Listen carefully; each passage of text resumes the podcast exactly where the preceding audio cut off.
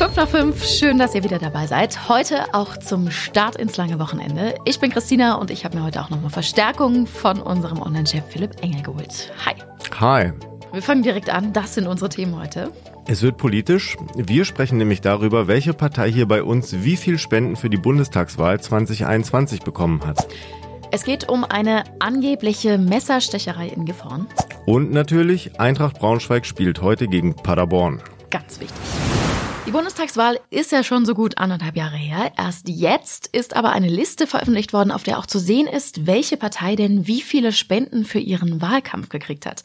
Unser Kollege André Dolle hat sich für euch durch 400 Seiten Bericht gewälzt. Das Ergebnis für unsere Region sind da circa 850.000 Euro zusammengekommen. Ich finde, das klingt erstmal nicht schlecht. So richtig kann ich es aber auch nicht einschätzen. André, ist das jetzt so viel, wie mir das vorkommt? Oder sagen die Parteien vielleicht eigentlich, Mensch, die Leute waren aber richtig knauserig? Also mit 850.000 Euro kann man schon den einen oder anderen Wahlkampfstand bestücken sozusagen mit Flyern, mit Material etc. Es ist mit Sicherheit nicht wenig. Man muss aber auch sagen, das ist natürlich längst nicht das einzige Standbein für die Parteien.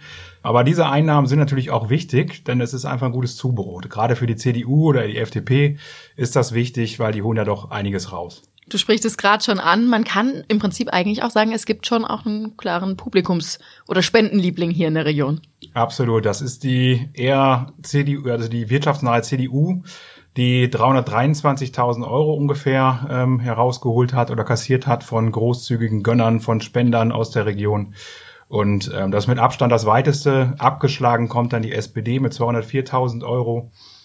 Wobei man da sagen muss, dass da auch die ähm, Mitgliedsbeiträge und die Mandatsträgerabgaben von den Abgeordneten ganz schwer ins Gewicht gefallen sind. Also Hubertus Heil hat zum Beispiel 22.000 Euro gegeben, Dunja Kreise aus Wolfenbüttel ungefähr 20.000 Euro, Falco Moors aus Wolfsburg ungefähr 20.000 Euro.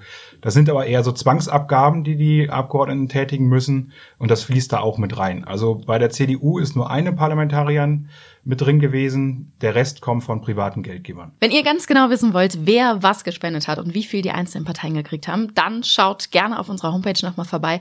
Den Artikel verlinken wir euch natürlich in den Show Notes oder auf Instagram, da gibt's auch nochmal eine Kurzübersicht. Große Aufregung gestern Abend in Gifhorn. Großeinsatz der Polizei am Otto-Hahn-Gymnasium mit Mannschaftswagen und Hubschrauber, also allem drum und dran. Die Sache hat sich auf den sozialen Medien auch relativ schnell, muss man sagen, verselbstständigt. Auf Facebook gab's Gerüchte über eine Messerstecherei. Auch ein Amoklauf war zwischenzeitlich mal im Gespräch. Sogar so, dass Eltern dann irgendwie besorgt bei der Polizei angerufen haben. Die wiederum entschärfen das aber auch teilweise wieder. Also die Lage ist irgendwie insgesamt ein bisschen durcheinander.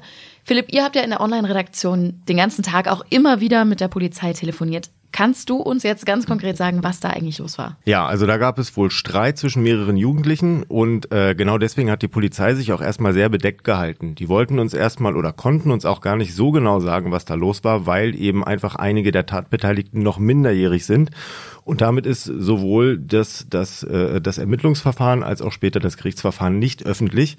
Was man aber weiß, ist, es gibt zwei Schwerverletzte, die sind jeweils 18 Jahre alt, schweben aber beide nicht in Lebensgefahr. Und es gibt drei Tatverdächtige, die wurden festgenommen und sind zwischen 16 und 17 Jahren alt. Und weil man nach dem dritten noch eine ganze Weile gefahndet hat, war auch der Hubschrauber dann unterwegs.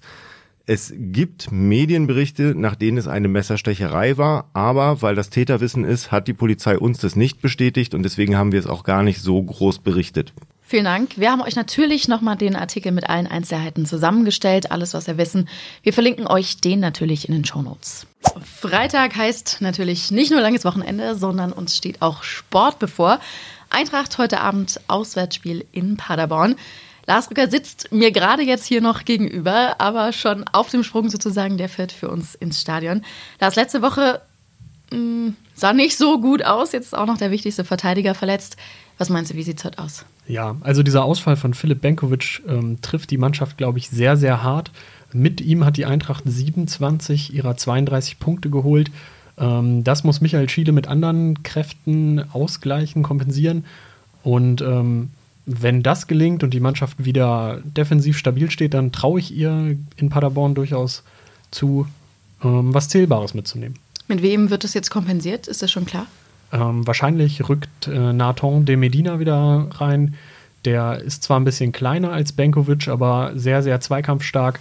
Hat letzte Woche ähm, gefehlt wegen Knieproblemen. Das Klingt doch gut. Ganz so viele Spiele sind es ja auch nicht mehr bis zum Saisonende. Aber wir drücken die Daumen und ich würde sagen, dich entlassen wir jetzt in Richtung Autobahn, damit du pünktlich zum Anstoß um 18.30 Uhr dann in Paderborn bist. Dankeschön. Und das war heute sonst noch wichtig. Vergangenes Jahr an Ostern, ich erinnere mich da noch ganz gut dran, weil ich da auch im Dienst war, gab es bei Westermann in Braunschweig einen ganz schrecklichen Angriff auf eine Sicherheitsbeamtin. Die Frau ist damals auch gestorben tatsächlich an den Folgen dieses Übergriffes. Da ist auch relativ schnell ein Täter gefasst worden. Im vergangenen September hat er auch schon vor Gericht gestanden. Er ist aber freigesprochen worden, weil er schuldunfähig war. Die Richter haben entschieden, er muss in die Psychiatrie. Dagegen hatte er aber Einspruch eingelegt, allerdings ohne Erfolg. Das heißt, ab heute ist das Urteil auch rechtskräftig. Aus der Vergangenheit blicken wir jetzt mal kurz in die Zukunft. Ab Montag gilt nämlich das 49-Euro-Ticket bei uns. Der Start ist allerdings etwas holprig, weil es ist klar, nicht alle werden das gedruckte Ticket bis dahin auch wirklich bekommen. Wer hätte es anders erwarten können? Je nachdem, bei welchem Anbieter ihr gekauft habt, gibt es jetzt so ein bisschen unterschiedliche Regelungen. Also entweder ihr nehmt das April-Ticket nochmal oder ihr nehmt gar keins. Am besten, ihr schaut bei uns auf der Seite nach, da haben wir euch das alles nochmal aufgeschrieben. Und bevor es losgeht, haben wir ja noch ein langes Maiwochenende vor der Tür. Das heißt, es ist natürlich wieder mega viel los in unserer Region. Wie immer können wir euch hier nicht alle Veranstaltungen aufzählen, sondern wir haben uns ein paar Highlights rausgesucht. Es lohnt sich aber auch da auf unserer Seite mal vorbeizuschauen, weil unsere Lokalredaktionen, die haben sich wirklich super viel Mühe gemacht und euch ganz, ganz viele Tipps fürs Wochenende zusammengeschrieben. Da wäre zum Beispiel die gute alte Motorradgedenkfahrt von Salzgitter nach Braunschweig. Das fand ich als Kind immer toll, wenn die vielen Maschinen vorbeigeknattert sind und es gab viel zu sehen. Der Hintergrund ist allerdings sehr ernst, denn man gedenkt mit dieser Motorradfahrt der im vergangenen Jahr im Verkehr gestorbenen Bikerinnen und Biker. Und das waren im vergangenen Jahr 14 insgesamt, der jüngste 20 Jahre alt, der älteste 61. Ab 10 Uhr geht es in Salzgitter-Lebenstedt los. Um 14 Uhr startet dann die Demofahrt nach Braunschweig und um 16 Uhr gibt es noch einen Gedenkgottesdienst. Für die Veranstaltung wird zeitweise auch die Otto von Gericke Straße gesperrt. Also falls ihr am Samstagnachmittag shoppen gehen wollt, zum Beispiel bei Globus, Jysk, Aldi, was es da alles gibt, die sind nicht zu erreichen in der Zeit und das gilt natürlich aber auch für alle anderen Straßen an der Route. Aber es lohnt sich auch, sich hinzustellen und wie ich als Kind einfach die vielen tollen Motorräder anzugucken. Ganz genau, das wird bestimmt eine schöne Veranstaltung. Außerdem gibt's in Braunschweig ein neues Lokal zu testen. Einige kennen es vielleicht noch als der Holzwurm am Prinzenpark. Jetzt ist es neu und umgebaut und hat auch einen neuen Namen. Das heißt nämlich jetzt zur Freundschaft. Und am Sonntag ist die große Wiedereröffnung. Da gibt's dann richtig Party. Und so ein bisschen Wiedereröffnung ist es eigentlich auch in Wolfsburg beim Open Air Festival. Die Open Air Saison wird quasi wieder eröffnet, um in den 1. Mai zu feiern. Und zwar vor der Disco Esplanade ab 18 Uhr. Gefeiert wird vor dem Laden auf der Wielandstraße. Natürlich in der Nacht von Sonntag auf Montag stehen im Harz oder in Richtung Harz natürlich auch ganz viele Walpurgis-Veranstaltungen an. Äh, ich bin ehrlich gesagt ein bisschen gespannt. Ich gehe zum ersten Mal in meinem Leben wirklich auch dahin. Warst du schon mal da? Noch nie. Also tatsächlich ging das immer völlig an mir vorbei. An mir bisher auch. Äh, ich bin gespannt und ich freue mich drauf. Es wird bestimmt spannend. Das war's für heute. Wir hören uns am Dienstag dann nach dem langen Wochenende wieder.